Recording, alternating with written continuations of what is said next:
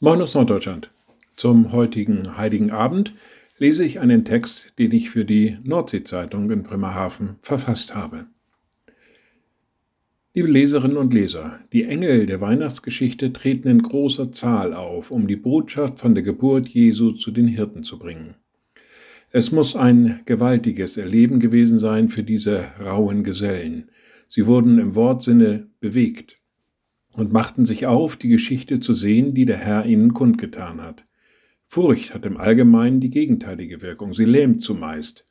Daher das einleitende Wort des Engels, fürchtet euch nicht. Hier wird den Hirten das Lähmende genommen, sie werden befreit zu einer geistlichen Beweglichkeit und in die Lage versetzt, sich aufzumachen. Lähmende Furcht kennen wir auch aus unserem Alltag. Furcht vor dem Alter, einer Krankheit, dem Krieg, dem Alleinsein, dem Klimawandel. Die Sorge um diese Dinge ist sicher nicht unbegründet. Doch sie soll uns nicht lähmen. Die Botschaft des Engels von vor 2000 Jahren soll auch für uns gelten. Fürchtet euch nicht. Lasst euch durch die Dinge, die Sorgen bereiten, nicht lähmen, sondern setzt euch in Bewegung.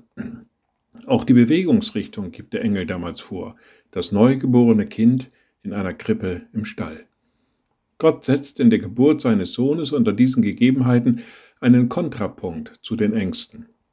Er kommt nicht mit Gewalt, mit einer gewaltigen Armee, nicht mit dem Schwert.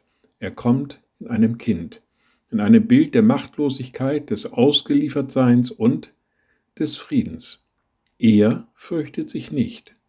Er liefert sich aus. Letztlich ist die Weihnachtsbotschaft eine Vertrauensfrage. Wenn Gott, der Allmächtige, in der Lage ist, sich so völlig auszuliefern und am Ende doch zu siegen, wäre das nicht auch für uns ein Ansatz, ihm ganz zu vertrauen und gewiss zu sein, dass uns große Freude wird? In der Geburt Jesu liegt die Verheißung, dass wir Menschen Gott nicht gleichgültig sind. Er nimmt sich seiner Kinder liebevoll an und kommt zu ihnen. Ich wünsche Ihnen ein frohes und gesegnetes Weihnachtsfest. Seien Sie gesegnet, bleiben Sie behütet und bleiben Sie gesund. Tschüss.